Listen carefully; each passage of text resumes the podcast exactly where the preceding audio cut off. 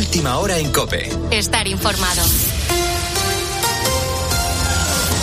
Afrontamos la jornada de reflexión de unas elecciones en las que este domingo elegimos a los alcaldes de más de 8.000 ayuntamientos de toda España y a los presidentes de 12 comunidades, además de Ceuta y Melilla.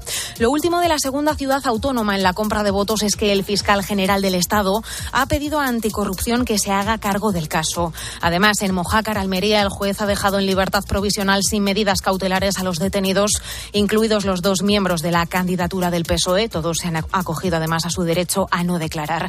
Las denuncias por presunta corrupción para alterar los resultados se han ido multiplicando en diversos municipios, La Gomera o en Albudeite, Murcia, donde se investiga la compra de votos a cambio de droga. Juan Baño. En Murcia no solo se descubrió el presunto fraude electoral en medio de una investigación de la Guardia Civil sobre drogas, ambas operaciones se solapan y una parte de los 13 detenidos están investigados precisamente por delito contra la salud pública y tráfico de estupefacientes. De hecho, los agentes, no dicen fuentes al tanto de las pesquisas, tratan de delimitar hasta dónde un delito se mezcla con el otro. Otros de los arrestados en la localidad murciana de Albudeite están acusados de presunto fraude electoral. Hablamos de la candidata del PSOE alcaldesa, su número 6 en la lista, y Héctor Antonio Martínez, que además de responsable del partido en la localidad y secretario de formación de la Ejecutiva Regional, aparece en la candidatura socialista a la comunidad que encabeza Pepe Vélez. Los detenidos, 13 y los dos investigados, están todos en libertad, con cargos. La Junta Electoral de Zona ha rechazado poner en cuarentena el voto por correo en esa localidad murciana como pedía el PP. Esta noche, en los tradicionales mítines de cierre de campaña, Pedro Sánchez ha estado en Barcelona, donde ha evitado referirse a los escándalos que salpican a varios candidatos del PSOE. Sánchez ha estado acompañado del expresidente Rodríguez Zapatero. Hemos estado pendientes de defender lo que le interesa a la mayoría. Y la derecha ha estado siempre pendiente de que esa mayoría no vaya a votar. próximo 28 de mayo tenemos que llenar las urnas de futuro, votando al Partido Socialista Obrero Español. Así que a votar, a ganar.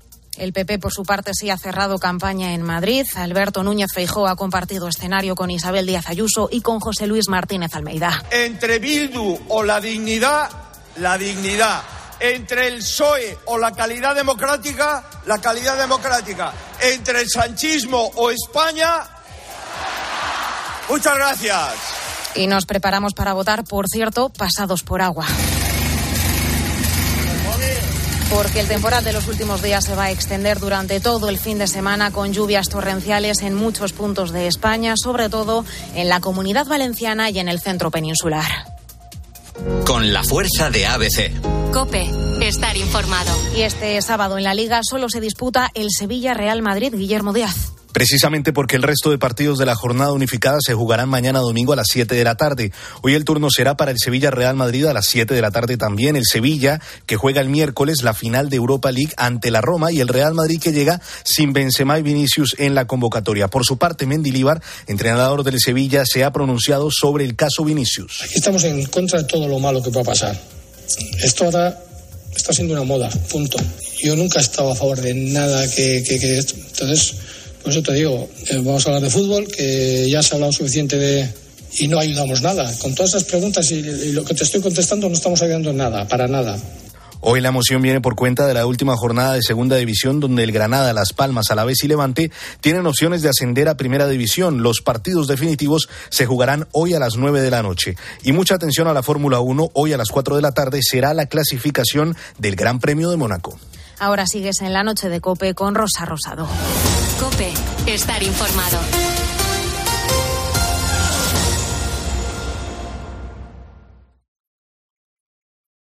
Rosa Rosado. La noche. Cope, estar informado.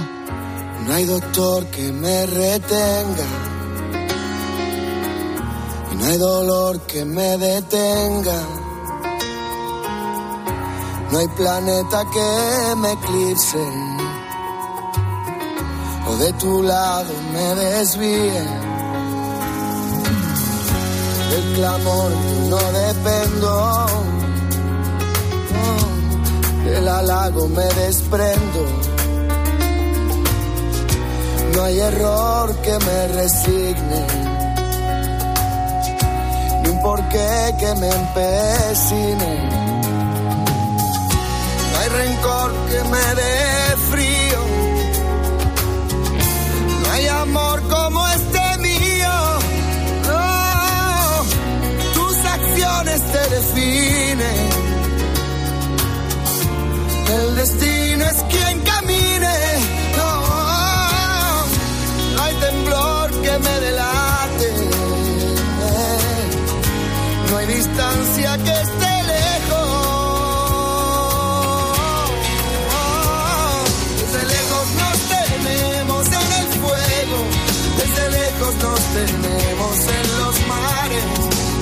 lejos yo te siento amor.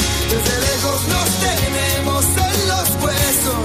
Desde lejos nuestros cuerpos se hacen aire. Desde lejos yo te puedo amar. Desde lejos nuestro amor será leyenda. Oh, desde lejos hablarán este amor que se leyenda va. Aquí seguimos en la noche de Cope en este sábado, 27 de mayo, en el que hablamos ahora de uno de los lugares menos agradables para vivir, como es Somalia. Está situado en el Cuerno de África y no solo es uno de los países más pobres del mundo. Allí la corrupción, el terrorismo y la violencia extrema campan a sus anchas cada día. Es un estado completamente fallido y desestructurado y por eso sus habitantes necesitan ayuda.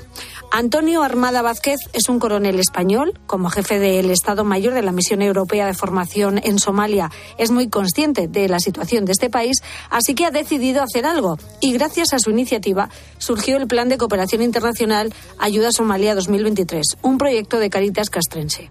Una de sus principales iniciativas ha tenido como destino Mogadiscio, la capital y la ciudad más poblada del país.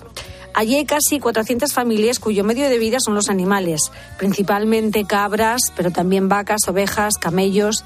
Garantizar que tengan unas mínimas condiciones sanitarias es fundamental. Por eso Caritas ha donado 500 dólares para vacunar a 850 de esos animales. Algo que ha agradecido Mohamed, que es uno de los veterinarios que se ha encargado de esta labor. Abbiamo cominciato di curare gli animali Por aquí ya hemos empezado a curar a los animales. Soy el doctor Mohamed y aquí conmigo están la doctora Asha y la doctora Nawita. Ahora vamos a entrar para empezar con las vacunas de las cabras. Tenemos dos corrales que están completamente llenos. Muchas gracias por la donación. Continuaremos con el trabajo. Grazie.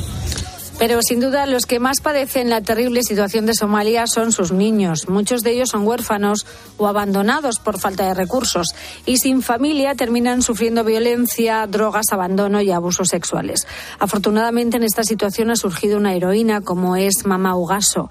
Ella es una mujer que acoge a 97 niños de entre 3 y 16 años recogidos de la calle, los cuida, los protege, los ama como a sus propios hijos. Y esto lo hace sin ningún tipo de financiación estatal, solo con pequeñas ayudas esporádicas. Y además su vida corre peligro porque resulta muy incómoda para todos los que se quieren aprovechar de todos estos niños. Pero su situación ya ha mejorado gracias al proyecto de Antonio Armada. Caritas Castrense ha recaudado más de 3.500 dólares para estos pequeños y con este dinero les ha proporcionado camas que no tenían y un dispositivo de seguridad adecuado. Mamá Ogaso y los niños no pueden estar más contentos. Hello, good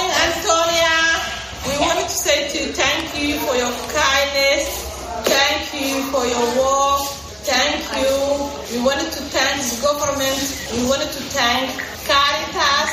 Castrense.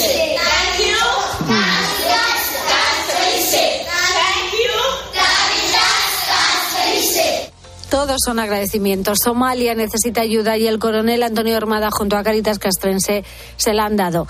Han vacunado a cientos de animales que son el sustento de muchas familias y han proporcionado comodidad y seguridad a estos niños huérfanos de Mama Ogaso. Gestos que ayudan a hacer de este país tan pobre un lugar un poquito mejor. Escuchas la noche. Con Rosa Rosado. Cope, estar informado. Y si tienes alguna planta en tu jardín o en tu terraza, quédate con nosotros porque te vamos a dar algunas claves para saber cómo, cuándo y cuánta agua tienes que echarle a tus plantas. Y nos va a ayudar Pablo Orozco, directora del Centro de Jardinería La Mezquita de Cuenca. Con los sistemas de autorriego, las macetas de autorriego para una planta de interior, la planta va a estar súper comodísima. O luego tenemos los conos de arcilla que sabéis que también se pueden poner incluso en las jardineras del, del balcón o la terraza. Unos conos de arcilla que nos ayudan a llevar el agua a nuestras plantas plantas no sabía yo que te interesaba tanto la jardinería, Álvaro Sáez.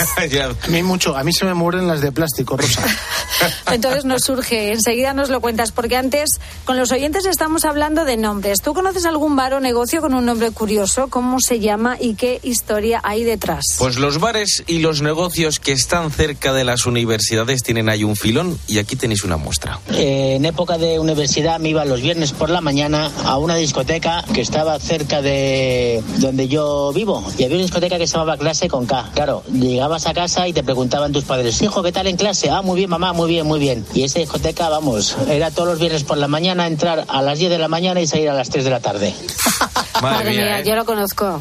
Es que sí, sí, segurísimo. Está, está al lado de, de la Facultad de Ciencias Políticas. Pero En ¿y a las Somos- 10 de la mañana ya se ponen, a, se ponen a cubatas? ¿Y tú? Me cago en la mar. No, yo no, yo no, yo no. Yo iba los viernes Ah. después de clase, pasaba allí la tarde, pero yo después. Yo sé que había muchos estudiantes de promoción que se examinaban directamente en la discoteca. En la clase, ¿no? Era más fácil llevar los exámenes ahí.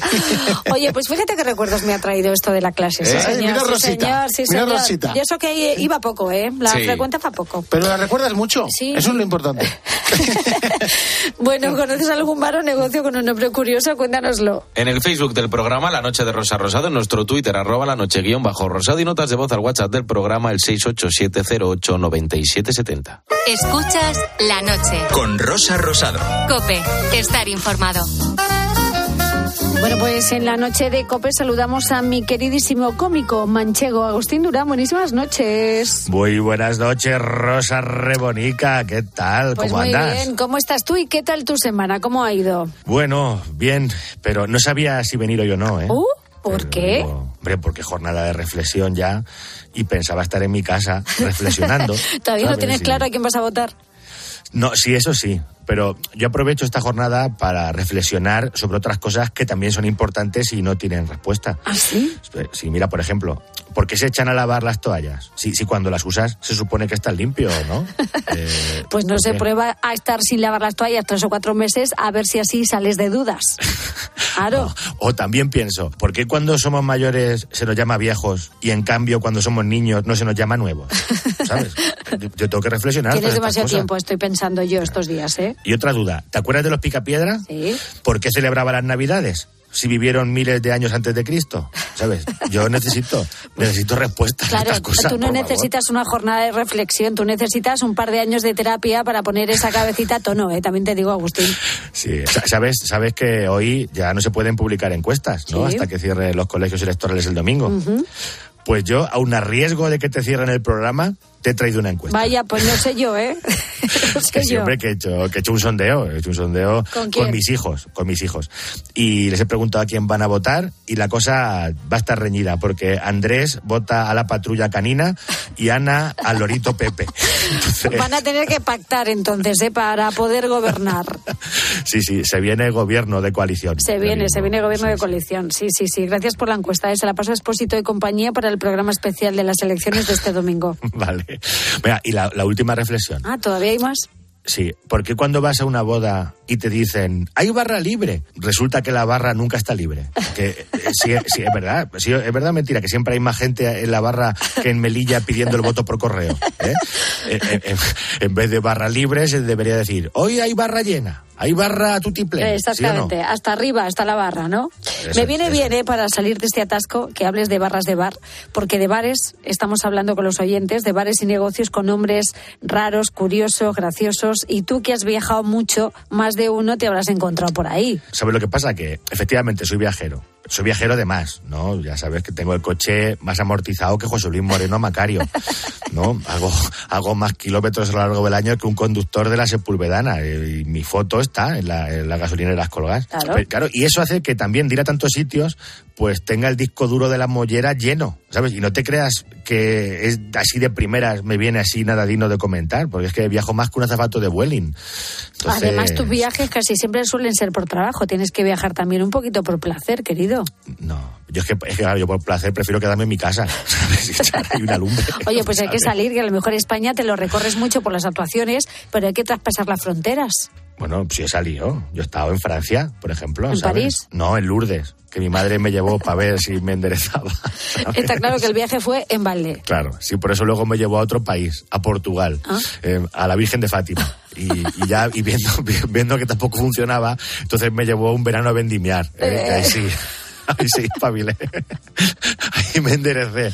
Sobró el milagro con la Virgen de las Viñas. Ya, ¿sabes? bueno, te enderezaste a medias. Tampoco te vengas arriba, ¿eh? Vale, vale. Bueno, mira, negocios con nombre curioso. Sí, A mí siempre me gustan los que dan una oportunidad a la poesía. por ejemplo. Mira, por ejemplo, Mario, agente inmobiliario. Es que suena genial. O Antonio, tasador de patrimonio. ¿eh? Claro, fantástico. Siempre a favor de los nombres con arte, ¿sabes? No como esos que están muy vistos, por ejemplo, los que usan lo de la casa de. ¿No te ¿eh? gusta? No, la casa de las carcasas, Sí. la casa de los estores, la casa de las lámparas, la casa de chocolate. ¿eh? La casa sí, del ¿eh? mueble, la casa del móvil. Claro, es que podemos estar así hasta que se case Tamara Falcó por segunda vez. ¿eh? Entonces, claro. Mira, yo voy a montar un negocio en mi pueblo. No, mira, en mi pueblo, no, mejor en la Gran Vía, en Madrid, al lado del Primar. La casa del azadón. ¿Eh? A ver qué tal la acogida tiene. No te auguro mucho éxito, ¿eh? Hombre, nunca subestimes el poder de lo rural. Que, que el domingo pasado estuve en el rastro de Madrid y vi gente comprando chaquetas y pantalones de los que usaba mi abuelo hace 50 años. Eso, se lleva ahora, lo llaman vintage. ¿eh? Exactamente, eso es vintage. Sí, pues en el pueblo lo llamamos ropa apta para ir a la aceituna. Pues, pues mira, ese negocio es el que tienes que poner en lugar de la casa del azadón, Lo llamaré la casa de lo añejo. de lo ¿vale? O, o mira, también puedo hacerlo poético. La casa del añejo, porque ahora ser moderno es vestirse con lo viejo. Venga, ya tengo. Ahí sí que te ibas a forrar. No sé si, si pedirte ser accionista de este negocio, ¿eh? No, no. Si no confiaste en mí con lo de los azaones, ¿eh? no vengas ahora cuando voy a estar montado en el dólar. Hombre, eh, Mira, otros nombres de negocios que me mosquean. a ver, Esos que te ponen una S al final, ¿sabes? Para hacerse como más internacionales. ¿Eh? El Antonios Bar o Pacos Bar. hombre, ¿eh? es- eso da mucho caché, ¿eh? Sí, claro. Sí, verdad. Lo mismo sirve para un bar en Villanueva de Alcardete que en Manhattan. Lo mismo. Eh, Oye, ¿en tu pueblo cómo se llaman los bares? ¿Tienen nombres graciosos? No, no, mi pueblo tiene nombres normales. ¿Ah, sí? Y además, yo no sé cómo será en tu pueblo, pero los nombres de los bares de mi pueblo son nombres inútiles. Porque no nos aprendemos el nombre de los bares. De los que hay me sé uno, bar El Raso, ¿no? Porque está en el polígono del Raso. Pero en realidad es el bar de la Mari, ¿no? Claro. En la Plaza de España está el bar de la Inma.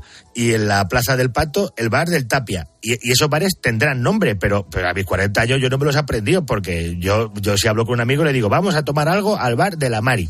Y ya sabemos los dos dónde tenemos que ir. ¿Eso Claro. pasa en tu pueblo? A ver, no? eso te lo, lo puedes hacer en tu pueblo. Apréndete tú los nombres de todos los camareros que hay en Madrid. Claro, Froilán seguro que ya se lo estaba aprendiendo. Hombre, en Madrid también hay varios no- con nombres muy currados. Eh, han salido muchos a relucir, pero por ejemplo la Tapilla Sixtina, el bar eh, para comer algo, incluso en la Latina hay un bar cuyo nombre homenajea a Tina Turner, la artistaza que hemos perdido esta semana. El bar se llama Latina Turner. Ay, qué maravilla. Qué maravilla. ¿Ves?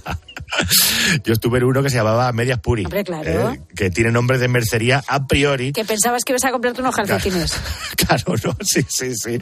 No sé, no, me, calcetines, botones, medias, hilos, de esos no venden. ¿Has estado tú por allí? o Yo no he ¿Alguna estado, vez? pero sé que no venden ni rodilleras, ni una cremallera. No, igual fuiste a, a buscar eso. Claro, yo entré allí y tenía que haberme comprado una cremallera, pero para la boca, ¿eh? Por- Porque me pedí una Coca-Cola y me costó como si hubiera comprado la fábrica de la Coca-Cola entera. Claro, es que está de Claro. moda, chaval. Sí, es que es una discoteca, pero no es de las normales, porque allí pasan cosas todo el rato. De, de repente unos cupiendo fuego, ¿sabes? Allí digo, pero bueno, pero unos acróbatas. Qué animación, ¿no? Claro, ¿no? un espectáculo maravilloso, pero también te digo que para un público que en su mayoría va más doblado que una alcayata, ¿sabes? Bueno, por eso te costó atacar a la Coca-Cola, porque es como ir al- a, ver el Circo del Sol. Sí, sí, tal cual, tal cual. Mira, otra cosa que deja claro mi nivel intelectual. Hay unos camiones que van rotulados con una palabra que me hace mucha gracia. Pone Pues bien, la palabra boyaca es que me hace mucha risa, porque me suena a insulto de abuelo a alguien que está cebollón, ¿no? ¿Eh? ¡Ay, ande vas, boyacas! ¿eh? ¡Ven para acá, boyacas! Es que me encanta. Yo podría ser el boyacas, Tú perfectamente. puedes ser boyacas. Claro. Parafraseando a Matías Prats, permíteme que insista, eh, que estás muy mal tú. Aprovecha la jornada de reflexión, acuéstate y levántate el domingo para votar y te vuelves a acostar. A ver si se centran un poco esas neuronas, amigo. A ver si me dejan votar, porque con la papada que estoy echando no me parezco al que sale la foto de mi carnet de identidad. Oye, por cierto, vamos a mandar un abrazo y darles mucho ánimo a todas esas personas a las que les ha tocado estar en mesas electorales, que vaya papelón, que no sé si te habrá tocado a ti alguna vez estar en una mesa de esas. No, no, de momento no y toco madera porque Normal. lo más probable es que me acabe tocando. Porque ten en cuenta que yo estoy empadronado en Picón, mi pueblo tiene 690 habitantes. Uy, Es decir, juego una lotería en la que hay pocos números. Sí. Eh, claro, si estás empadronado en Madrid y te toca, es mala suerte, pero que me toque a mí es lo normal. pues ¿sabes? sí, Eh, te toca fijo, ¿eh? Claro. Entonces, mientras eso ocurre, he decidido componer una canción para esos héroes y heroínas sin capa que tendrán que trabajar el domingo porque el azar así lo ha decidido. Pues mira, es un detalle muy bonito por tu parte, ¿eh? Ojalá, ojalá y la, y la den a grabar ahora mismo y la pongan allí de fondo mientras la gente vota. Claro, ¿Eh? seguro que así votan más rápido. Claro. Les cunde más y se van para casa. Bueno, querido mío, pues venga, soy toda oídos. A ver. A veces llega el momento en que tenemos que ir a votar y te toca formar parte de una mesa electoral. Y aunque te dan unos euros, a nadie le hace ilusión. No hay dinero para pagarte un domingo, un madrugón. No tiene precios. No tiene precio. A las ocho en el colegio, con las urnas hay que estar. Aunque se abran a las nueve, pues te toca preparar. Y si viene mucha gente, no te podrás levantar. Ni pa' comerte un bocata, ni siquiera pa' mear. Hombre, Eh, a veces sí. pasa. ¿Sí? ¿Tú crees? Hombre, Hasta ese Sí, punto. sí, yo, yo he visto eh, personas en las mesas muy estresadas. y estarás hasta las ocho con las nalgas ahí clavas, pero no te irás pa' casa porque ahora toca contar. Todo por 60 trompos, 15 horas sin parar. Que se metan los dineros por la cueva de ahí detrás. Pues, querido mío, esperemos que te toque, pero dentro de mucho tiempo. Estar en una Vale. mesa electoral. Porque ahora lo que tenemos entre manos son los 20 años de tontas y tienes mucho lío, ¿eh? Sí, sí, fíjate, hoy he estado en el torno echando el rato. La semana que viene voy a estar en Membrilla. Viene, viene un verano interesante. Movidito. ¿Sabes? Que viene movimiento. Bueno, tú ponlo en las redes sociales, que es donde tienen que estar las fechas. Eso es. En Instagram, Agul Durán, Twitter, Agus Durán, Facebook, Agustín Durán. Estoy también en www.agustindurán.com y esta semana también me podrán encontrar abrazando a los que han, han estado en las mesas electorales, ¿sabes? Para darle mi amor. Querido mío, que reflexione usted a gusto, ¿eh? Venga, voy a ello. Un abrazo, amigo. pensando. Hasta la semana que viene. Un besaco. Adiós, Agustín Durán. Rosa Rosado. La noche. Cope. Estar informado.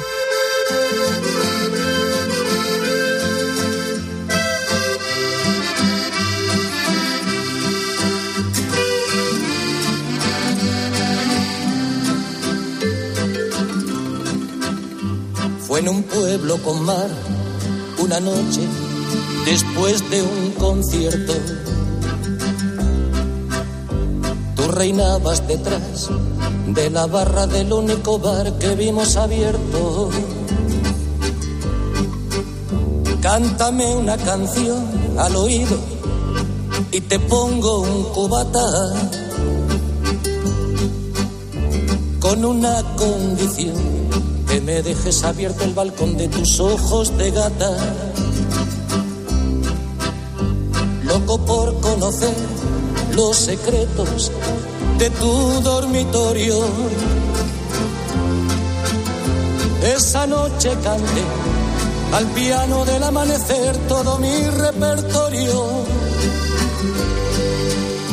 Los clientes del bar, uno a uno, se fueron marchando. Tú saliste a cerrar, Yo me dije, cuidado chaval, te estás enamorando. ¿Cuántas veces nos hemos enamorado en los bares y hemos conocido canciones? Demasiadas. Muchas. Que, que, que nos han acompañado el resto de nuestra vida, porque las ponían mucho en el bar que frecuentábamos, ¿no? Que a los españoles nos encantan los bares y hoy los estamos homenajeando a nuestros bares y a los negocios, que todos tienen una historia detrás y muchos además un nombre curioso que estamos conociendo esta noche y lo estamos disfrutando mucho, ¿eh? Nombres tan sugerentes que dan ganas de ir a hacer el programa alguno de ellos. Pues yo que soy un amante de los bocatas, y ahora me he hecho experto en bocatas, me manda el otro día mi hermano una foto de un bocata increíble que han, y han abierto una, una bocatería nueva en Granada. Y la bocatería se llama La Boca Telía. De, de ahí el juego de palabras. Muy bueno. Me pareció súper gracioso y quería compartirlo con vosotros. La Pues a mí me ha dado hambre eso, ¿eh? Esta es la boca de no sé qué. O sea, a mí me estoy salivando ya de pensando en los bocatas.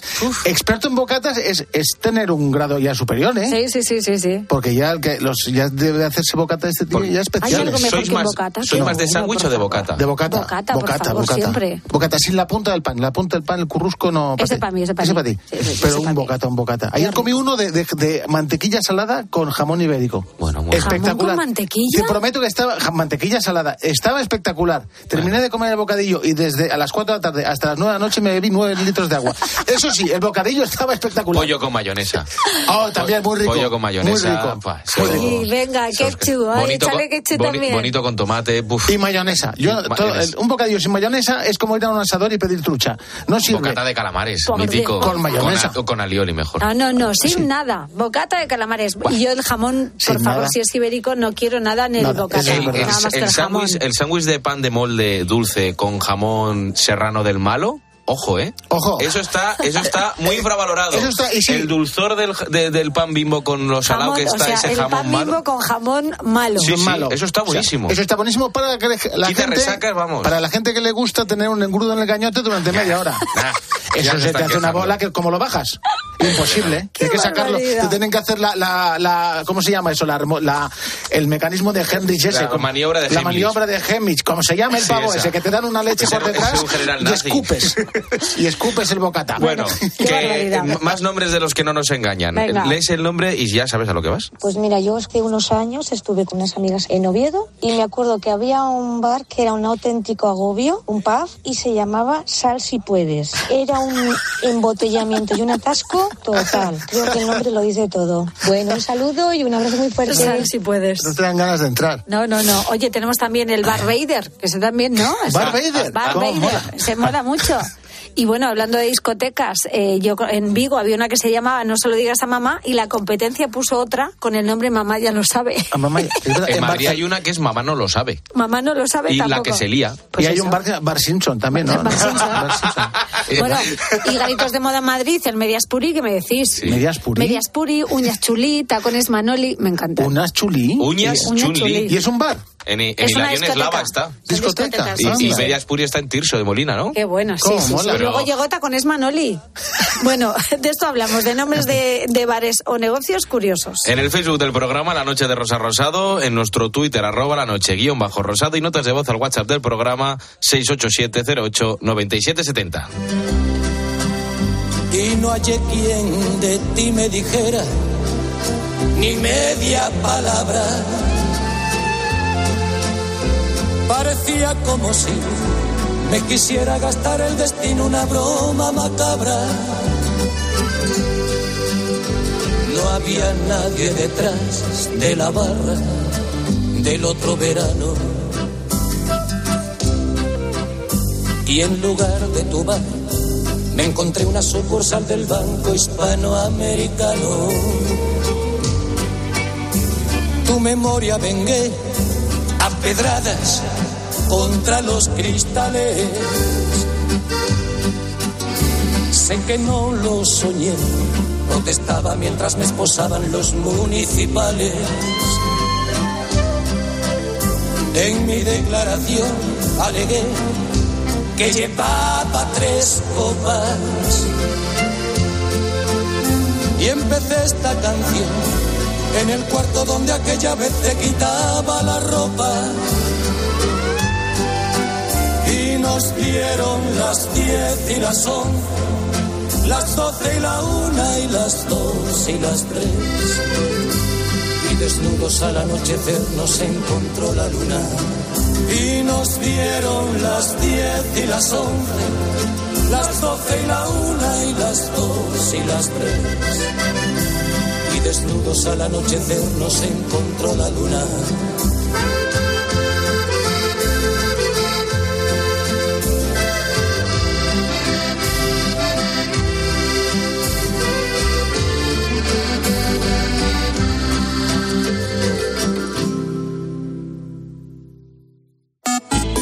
Síguenos en Twitter en arroba cope y en facebook.com barra cope. Barcelona. Toledo.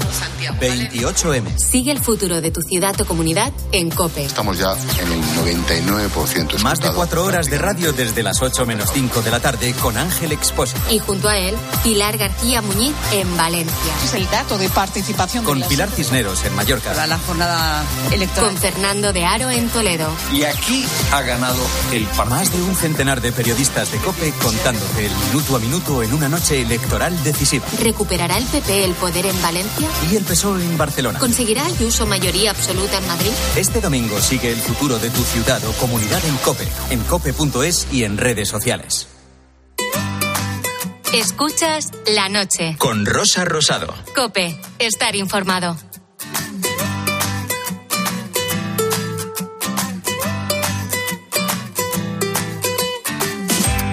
Aquí seguimos en la noche de Cope, edición sábado, y vamos a contarte cosas que nos han llamado la atención, como por ejemplo cómo cuidar nuestras plantas, que es una cosa que le Bricocope. preocupa mucho a Álvaro. El bricoconsejo de jardinería.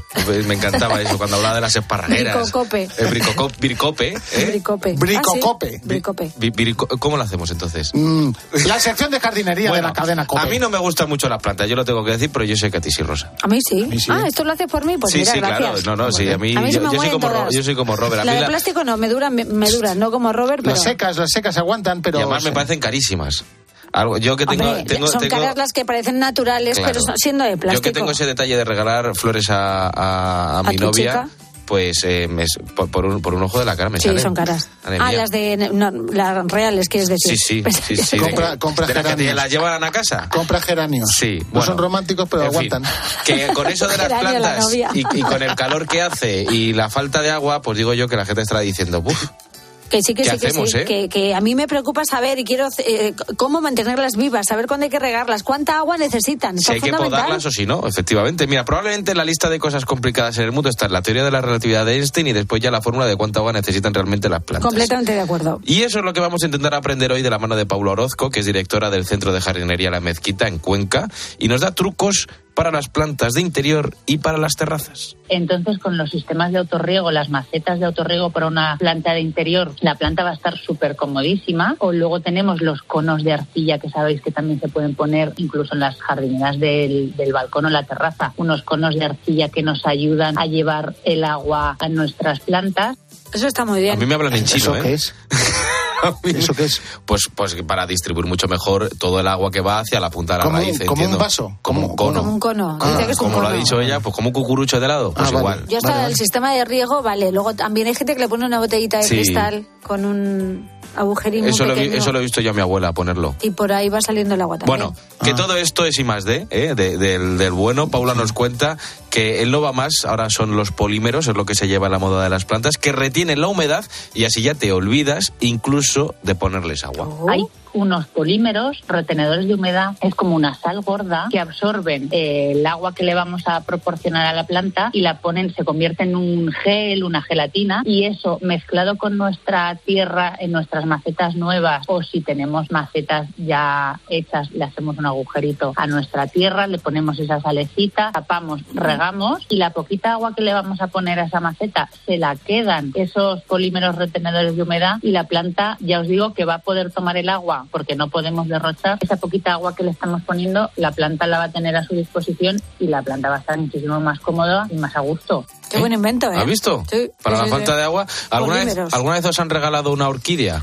Pues sí, y me da y me gustan tanto, y me da tanta pena que nunca más me florezca, salvo cuando me la regalan y me duran unos meses, que me compré una de plástico buenísima. ¿Unos meses te dura? Unos meses me dura. Yo he tenido que mirar en Google como es una orquídea porque no tenía ni idea. Blanca, preciosa. Bueno, este es un buen regalo para tu ¿sabéis, chica, ¿ves? ¿sabéis que su hábitat natural está eh, enredada en los troncos de los árboles? ¿En serio? Sí, sí. Sale de ahí. Al no estar enterradas en el suelo, no necesitan tanta agua. La corteza del, del propio pino es el sustrato habitual de estas plantas y como solemos tenerlas en botes de cristal, es muy fácil saber cuándo necesitan Sí, agua. además suelen ser transparentes. Tú estás viendo la raíz a través de esa maceta transparente. Cuando la raíz está blanca, si no os habéis dado cuenta, fijaos, cuando la raíz está blanca es que está seca y ya necesita un riego. Le vas a poner el agua, yo la meto debajo del chorrito de- del grifo de la cocina y empieza a tornarse esa raíz blanca, pasa a verde. Si está verde, está hidratada. ¡Jo, qué bien! Eso es lo que yo hago y no me duran. Pues llama. Pero no sabía lo- yo lo- lo que se, que se tornaba en Sí. blanquecina la raíz. Yo sí que luego te paso el teléfono de Paula y le cuentas tus Qué movidas. bueno, qué bueno, qué bueno. Me encanta esto. Sí, sí. Bueno, y como en este programa somos muy de servicio público, no solo vamos a dar consejos cuando falta agua, sino también cuando vienen las heladas, ¿eh? que es importante. ¿Qué hacemos? Pues las mantas térmicas son una opción, aunque corremos el riesgo de que si son muy fuertes, de que si no son muy fuertes las heladas, acabemos estropeando las plantas o la propia manta térmica. Así que este es el consejo de Paula. Porque ya digo, no creo que debieran ser las heladas tan fuertes como para matar por completo las plantas aunque hayan brotado ya. ¿Se puede estropear algún brote? Pues recortaremos cuando veamos que ese brote se lo y ya no se va a recuperar, recortamos un poquitín y esperamos a que la, la primavera buena siga llegando y siga brotando nuestra planta. No va a haber problema ninguno. Bueno, pues al menos ya sabemos algunos trucos para cuidar nuestras plantas ¿Eh? y para que nuestro jardín luzca como Dios manda. Efectivamente. Rosa Rosado. La noche. Cope. Estar informado. En este sábado, 27 de mayo, vamos a iniciar nuestra sección de las leyendas, los misterios, las historias y los personajes más impactantes de nuestro país o de cualquier otro lado y que nos producen tantos escalofríos. Y para ello contamos con alguien que está siempre inmiscuido en estos temas, como es nuestro experto José Talavera. Buenísimas noches. Buenas noches, Rosa. ¿Qué tal? ¿Qué marcha me llevas? Pues mira, te llevo la marcha que estoy viendo que vamos a hablar sobre empleos antiguos, algunos Vaya. ya desaparecidos, que tienen sus leyendas y sus cosas y sus misterios. Bueno, interesantísimo, porque la verdad es que ha habido empleos que, u oficios que no te imaginas que han existido realmente. Y mucha gente no los conoce, ¿eh? Bueno, pues vamos a empezar antes contándote de dónde vienen algunas expresiones que utilizamos muy habitualmente, pero que desconocemos su origen. Hablamos de una que significa, bueno, pues que una persona consigue el sustento sin ningún esfuerzo por ganarlo y decimos que está a la sopa boba. Vamos, que tiene un morro que se lo pisa. Efectivamente. Bueno, pues la famosa super- sopa boba se remonta a tiempos de la Edad Media y se refiere, fíjate, a unos platos de sopa que se servían como beneficencia a los mendigos que no tenían para comer. Sí. Bueno, pues unos apuntan que se denominó sopa boba ya que esta al ser comida por los mendigos lo hacían con la boca abierta y se relacionaba este gesto facial con las personas un poco bobas. Esa es una esta. Otros apuntan que se debe a la pobreza de ingredientes con que se elaboraba y otros dicen que se relacionaba con a quién estaba destinada esa sopa, que la gente sin recursos, analfabetos, en su mayoría sin estudios, en pocas palabras, los ciudadanos más bobos Más de la bobos. sociedad. Bueno, ¿qué pasa? Que esto último es algo contradictorio, ya que muchos de los que se presentaban a comer de esa sopa boba eran jóvenes estudiantes universitarios de pocos recursos. A estos estudiantes que acudían a comer gratuitamente se les llamaba sopistas y se les relacionó con aquellos que viven holgazanamente y a expensas de otros. Y de hecho muchos se supone que eran de la tuna. Pero que se remonta a tiempos de la Edad Media, increíble. Pues eh, efectivamente, con muchas expresiones. Sí, hablamos hoy de un tema muy curioso, eh, como es el tema de los empleos antiguos, algunos ya desaparecidos, que han formado parte de un pasado mágico y supersticioso. Bueno, estos son oficios eh, los más conocidos, por ejemplo, adivinos, megas, eh, videntes, pero luego están campaneros, espantanublados, fíjate, y muchos otros que vamos a hablar ahora. Venga, empezamos a hablar de estos oficios. Y vamos a conocer uno que se llama el de saludador, que viene de la Edad Media, nada menos. ¿En qué consistía la labor de los saludadores? Que parece que dicen, hola, no. Bueno, pues los saludadores fueron en España curanderos rosa dotados de un supuesto poder para curar a personas y animales afectados por la rabia, bueno, que también se llama hidrofobia, empleando para ello su aliento y su saliva. Bueno, se consideraban familiares de Santa Catalina de Alejandría o de Santa Quiteria, abogadas contra la rabia. Claro, claro, por eso llevaban grabado en el paladar, en la lengua, en otras partes de su cuerpo, el símbolo de ella, sobre todo el crucifijo o la rueda con la que sufrió martirio aquella santa. Caramba. Se creían proveedores no solo de la virtud de curar con su aliento y su saliva, sino de resistir impunemente la acción del fuego sobre su cuerpo. Podían andar con los pies descalzos sobre una barra de hierro al rojo vivo rosa los saludadores, meterse en un horno encendido, beber agua y aceite hirviendo y lavarse con ellos las manos. Caramba. Para poder ejercer su oficio, los saludadores debían ser examinados por los obispos en sus diócesis respectivas o por el Tribunal de la Inquisición, quienes les proporcionaban una licencia para trabajar. Curioso. Vamos a por más. Vamos a hablar ahora sobre sanadores, principalmente. Te vamos a contar el caso de una mujer valenciana, Natalia Capilla, que fue muy conocida en aquellos lares. Bueno, pues para ello me he puesto en contacto con Raúl Ferrero, que ha sacado un libro junto a Ángel Beitia llamado Oficios Mágicos y Ocultos. Mira, me ha contado esto de esta mujer.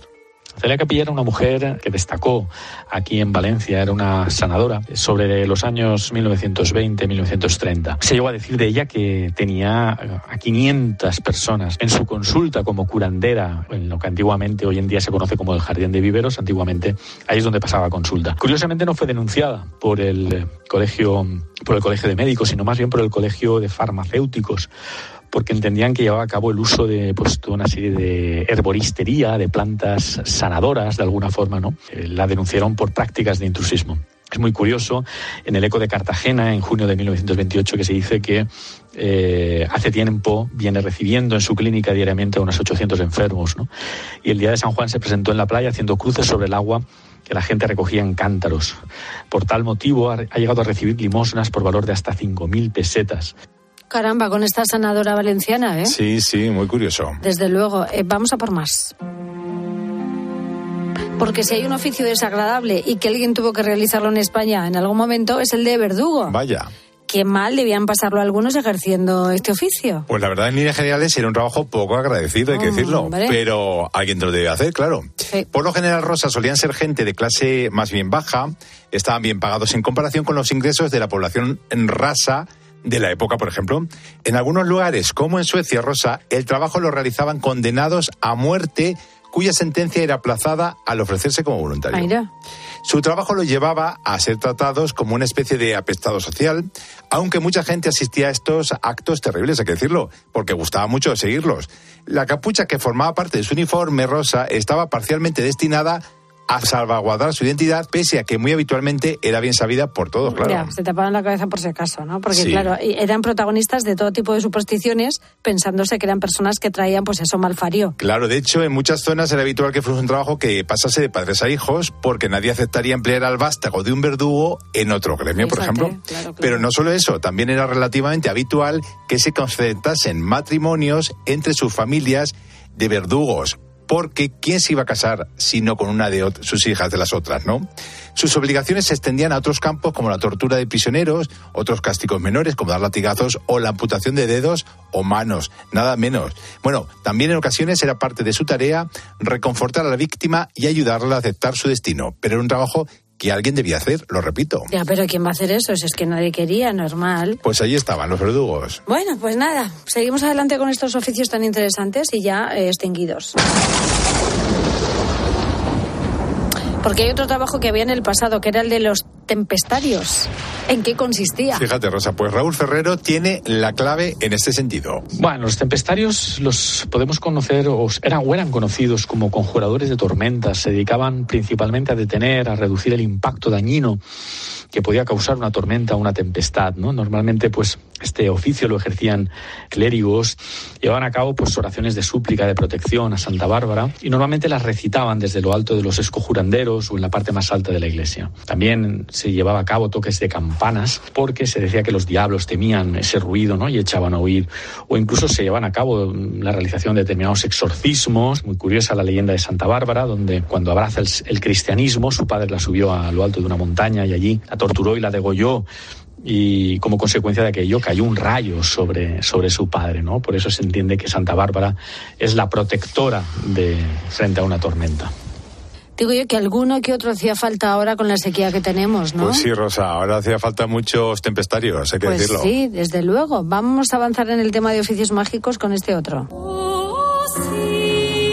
Porque hay otro muy curioso que era el de animero, que supongo que tendrá que ver con las ánimas. Sí, bueno, pues un animero era, sobre todo en las Islas Canarias, una persona considerada especialmente pía a la que se le atribuía cierta santidad. Bueno, el fenómeno de los animeros es típico, sobre todo, pues en la zona norte de la isla de Tenerife, hacia el sur, hacia las otras islas, y probablemente esté relacionado con formas de culto religioso guanche anteriores, pues al cristianismo, claro, así como los cultos semejantes que hay en el norte de África, o que había. Bueno, los animeros eran una especie de santones, curanderos, pues curaban enfermedades y decían contactar a las ánimas de los difuntos. Por eso se llamaban animeros, como tú dices. Bueno, pues el animero fue una figura relevante en las sociedades campesinas del siglo XVII hasta mediados del siglo XX y ahora, pues evidentemente, ya han desaparecido. Ya han desaparecido y vamos con el último oficio curioso del pasado.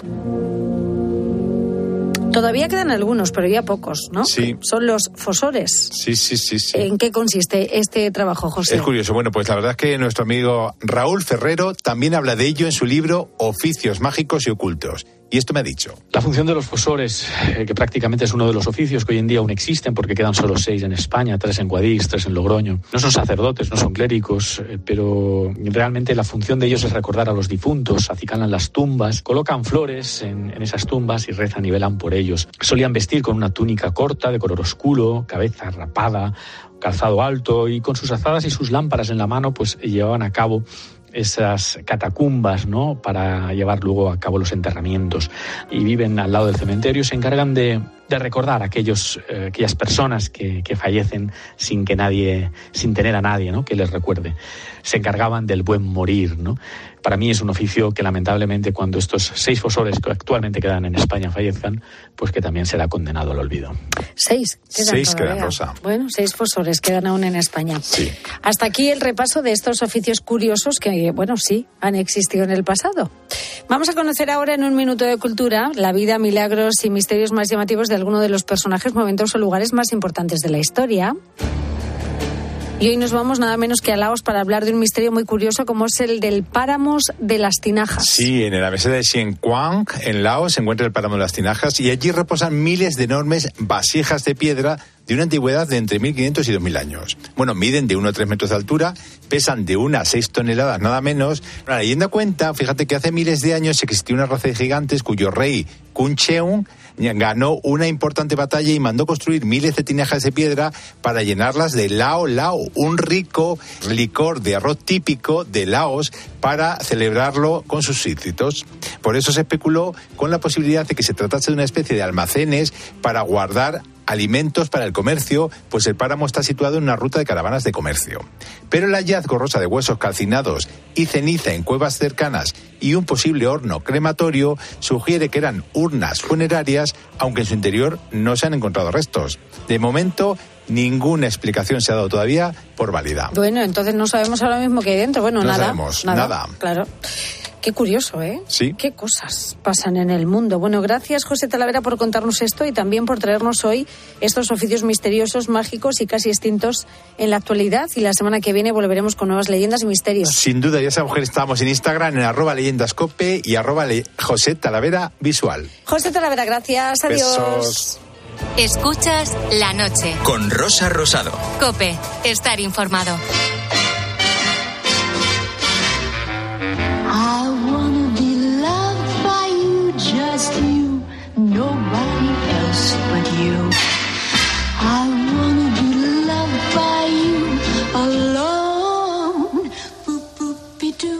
Vamos con el cine en la noche de Cope como siempre nos aproximamos a la cartelera para conocer los nuevos estrenos de la mano de Juan Orellana. Buenas noches. Muy buenas noches, Rosa. ¿Cómo ve el panorama esta semana nuestro crítico de cine? Pues no está mal. No está mal, son películas bonitas. Para comenzar, veo que meses después del estreno de Tar con Kate Blanchett, la música clásica vuelve a llenar los cines con maestros. Por la escala. Por la escala. Tienes que dejar de machacarte por tu padre. Yo no tengo la experiencia de mi padre. ¿Crees que somos igual? No soy el hijo con el que tú soñabas. Si rechazas la oferta, te arrepentirás. Bueno, pues un joven que sigue los pasos de su padre Sí, un padre y un hijo que son los dos directores de orquesta. El padre está ya en el tramo final de su carrera y el hijo está en la cumbre del éxito. Y entre ellos se llevan muy mal. Y un día eh, le ofrecen al padre el sueño de su vida, que es dirigir la escala de Milán. Pero ha sido un error de la secretaria porque tiene el mismo apellido. El puesto iba para el Para hijo. el hijo, madre mía. Y entonces el hijo tiene que ver qué hace. Se lo dice a su padre, renuncia, lo deja pasar, sabe que si se lo dice le va a hundir y su relación va a entrar en crisis. Hay que ver la peli. Es bonita, divertida, tiene muy buena música clásica. Es una película que no, no creo que pase la historia del cine, pero pasas un rato muy agradable. Sí, sí, tiene pinta, ¿eh? Sí. Desde luego. Bueno, más cine. Eh, vamos a hablar también de la nueva adaptación en imagen real de los clásicos de Disney, que llega con cierta polémica de La Sirenita. Has desobedecido las normas. Un hombre se está ahogando. Tenía que salvarlo. Esta obsesión con los humanos debe acabar. Solo quiero saber más sobre ellos. Yo puedo ayudarte. Bueno, que La Sirenita sea negra ha sorprendido a muchos, aunque tiene que ser curioso ver a Javier Bardem de Rey Tritón. Bueno, lo hace muy bien. Hombre, no lo dudo. Lo hace muy bien, yo la he visto en inglés, eh, con un inglés muy bueno, con esa voz tan imponente que tiene. A ver, ¿cuál es la pega que le veo a la película? Que me parece una película que no era necesaria, es decir, Que no, no, aporta nada. no aporta nada y esa gracia latina que tenía la versión de animación con ese cangrejo tan saleroso. Eh, aquí se pierde por completo. Es una película más bien oscura. El, san- el cangrejo es más soso que la mar. Bueno, está bien, pero yo creo que no. Sin más. Sin más, la verdad. Que se podía haber evitado. Totalmente. Bueno, y otra película con un nombre raro. En este caso se estrena Si tú me dices, lees. ¿Quién eres tú? Maya. Para el dueño de la librería. Yo la quiero mucho, pero no puedo ocuparme de ella. Cada libro nos encuentra en su momento. Bueno, igual de, raro que el nombre es eh, a priori que una niña aparezca en forma de paquete en una librería. Bueno, lo primero que decir es que esta eh, hay que verla en plataformas. Es un librero en una isla que está muy deprimido porque hace dos años que murió su mujer y un día eh, se encuentra en la librería una niña con un sobre que dice su madre, mira, yo no puedo seguir con la niña, me va muy mal la vida, quiero que crezca rodeada de libros. Así que al dueño de la librería, por favor, que se ocupe de mi hija. Fíjate, vaya y, y regalito. claro, él al principio dice, no, a los servicios sociales. Pero luego le da cosa y se la van a mandar a una casa de acogida Pobre. y se la queda. Es una historia bonita, es un homenaje a los libros, es una película romántica, es una película sobre la acogida o sobre la adopción. Lo malo es el título, que es absurdo completamente. Ya, fíjate, En ¿no? español, porque en inglés eh, tiene un título normal. Bueno, Juan, pues si tú me dices, vamos a las notas. Vamos allá. Vamos allá. ¿Qué le ponemos a maestros? Pues mira, le pongo un 8, Un 8. Muy bien. ¿Y qué le ponemos a la sirenita? Un 6, Un 6, lo sabía. Si tú me dices, ¿les? otro 8. Otro 8. Venga, pues no está mal, ¿eh? No está nada mal. Juan, gracias por tus recomendaciones y tú y yo nos vemos En el cine. Adiós, Juan. Hasta la semana que viene. Rosa Rosado. La noche. Cope. Estar informado.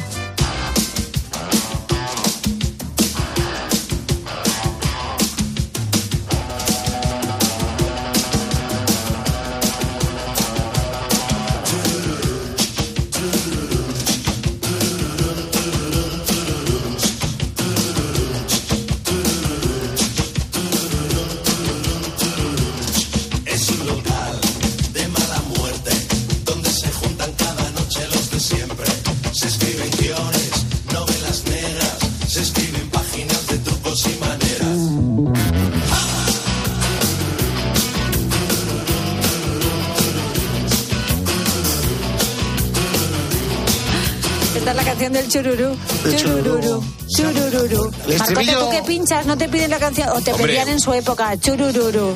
La canción del churururu. Esto tuvo mucho, mucho impacto en, en las, en las salas de la fiesta y en las discos. Ah, de ¡Vamos! de radio, ¿eh? Hostia, Bienvenidos a Radio- mucho a impacto. Radio Ey, Vintage. ey, estoy escuchando Café Quijano ¡oh! y lo estás gozando arriba. Mándanos tu SMS. Bueno, eh, en la taberna del Buda se llamaba precisamente, bueno, esta canción y el disco que, que sacó Café Quijano en su momento, con el que los conocimos y nos gustó mucho esta canción, la, la, la Lola era, ¿no? La Lola y... Oye, me- me lo- tenían muchos éxitos. Estos tienen mucho mérito porque iban siempre con gabardina, con pantalones grandes de pana, con en, Tres en- hermanos en de agosto. León, sí. En agosto.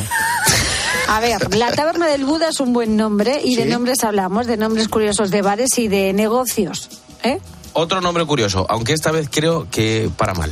Eh, al lado donde vivo yo, que es eh, un pueblo que se llama Alfaro, que es de La Rioja, hay una empresa de transportes urgente, 24 horas y paquetería, que se llama Transportes El Tardío. O sea, como para fiarte, ¿eh? Además conozco mucho al dueño y es una empresa que funciona muy bien, pero el nombre es muy curioso. El dueño es un cachondo. el tardío. Mejor es su apellido, ¿no? Pues da, da poca, Da- da poca sí. credibilidad. Eh, y yo lo que no sé es cómo han tardado tanto en llegar estos dos nombres. Pues en mi pueblo, en Caleruel Antolero, antiguamente existían dos bares que desgraciadamente, como ha pasado ya con muchos, han, han dejado de existir. Uno se llamaba Tolo, Bar Tolo, y otro Barbita. Lo que pasa que este tenía truco, era con V porque el propietario se llamaba Vitaliano y todo el mundo le conocía como Vita. Vitaliano, ¿eh? Ah, pues muy bien, vitaliano, sí.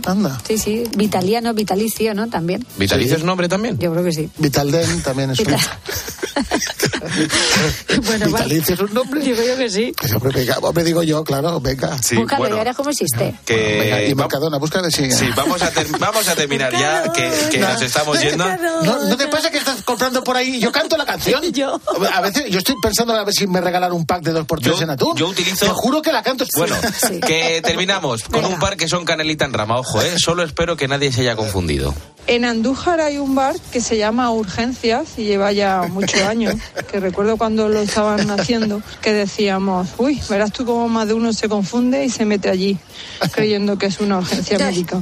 Y había otro que se llamaba Farmacia de Guardia, pero ese ya no está. Qué bueno. Bueno, vivimos en el país de las cañas y de las tapas, por eso nos duele saber que cada vez se cierran más bares en los pueblos pequeños y también en los barrios de las grandes ciudades.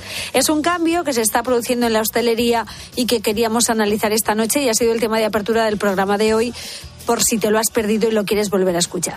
Bueno, gracias a todos ¿Ya? por vuestros mensajes. Sí, Ahora ya. vamos al bar. De todas formas, seguimos abiertos no en el bar, sino en las redes sociales del programa. Búscanos en la noche de Cope con Rosa Rosado. Y si te dicen qué programa escuchas, tú di la noche de Cope con Rosa Ro- Rosado. Y si Pero, te dicen a quién escuchas, tú di a Rosa Rosado en la noche de Cope. Hazme una pregunta. ¿Qué emisora escuchas? Yo escucho la copia, escucho la noche con Rosa Rosado, de Rosa Rosado. Muy bien. Y para Rosa Rosado y con todos sus oyentes. ¿Y a quién escucha? quién- Rosa Rosado. Muy bien. ¿Y qué programa? La COPE. Mm, no me hagas tantas preguntas rápidas que me vuelvo loco, por favor.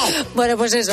Eh, cuéntanoslo en el Facebook del programa, La Noche de Rosa Rosado, en Twitter, arroba la noche guion bajo rosado, y mándanos notas de voz al WhatsApp del programa, el 68708-9770. Enseguida llegamos a las 4 de la mañana y como siempre te dejamos en muy buena compañía. Llega el pulpo con una versión deluxe de Poniendo las calles. Querido mío pulpo, ¿qué nos traes? Muy buenas. Muy buenas noches, Rosa. Pues mira, esta semana en Poniendo las calles de Lux vamos a recordar la entrevista que le hicimos a José Ramón Hernández, que es el jefe del equipo de Cuerpo de Bomberos de la Comunidad de Madrid. Él lleva 26 años levantándose a horas distintas, eh, está trabajando a turnos de 24 horas y con servicio los 365 días del año. Y vino a este estudio, vino a vernos para hablarnos de los libros que ha publicado en los que explica a los niños qué hacer ante un incendio mediante cuentos. Una historia maravillosa. También mm, vamos a, recuperar las llamadas que nos hacen nuestros ponedores, nuestros oyentes.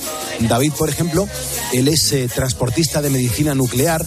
Él lo que hace cada madrugada es que viaja desde distintos puntos de España para que todos los pacientes que lo necesitan pues puedan recibir sus tratamientos como la quimioterapia, los tratamientos oncológicos.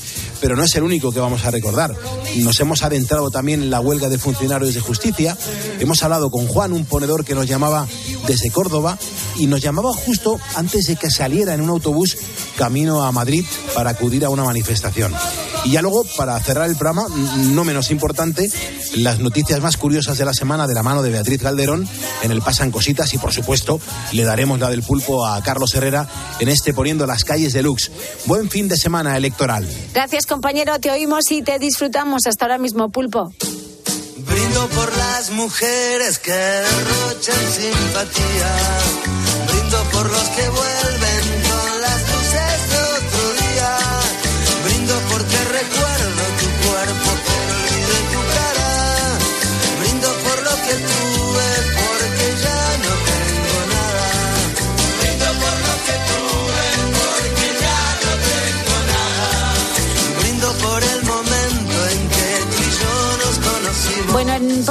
Dos minutos, llegamos ya a las cuatro de la mañana, nos vamos ya y hoy terminamos con un brindis. Después de estar toda la noche de bares y de negocios, pues vamos a brindar por la buena gente que nos manda sus mensajes y nos acompaña cada semana a estas horas, que hay que tener ganas. Pero ¿eh? cada día somos más. Pues eso yo lo celebro. Eh, claro, y yo, yo encantado. ¿Qué programa escucho? La noche con Rosa Rosado.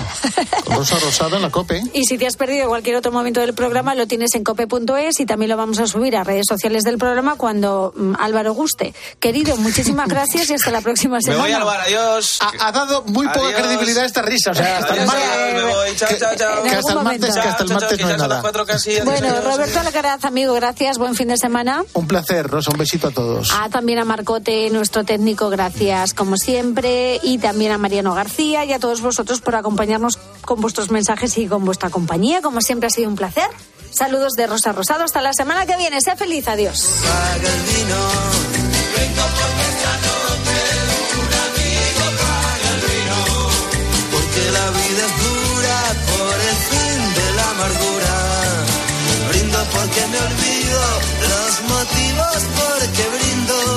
Escuchas la noche. Con Rosa Rosado. Cope, estar informado.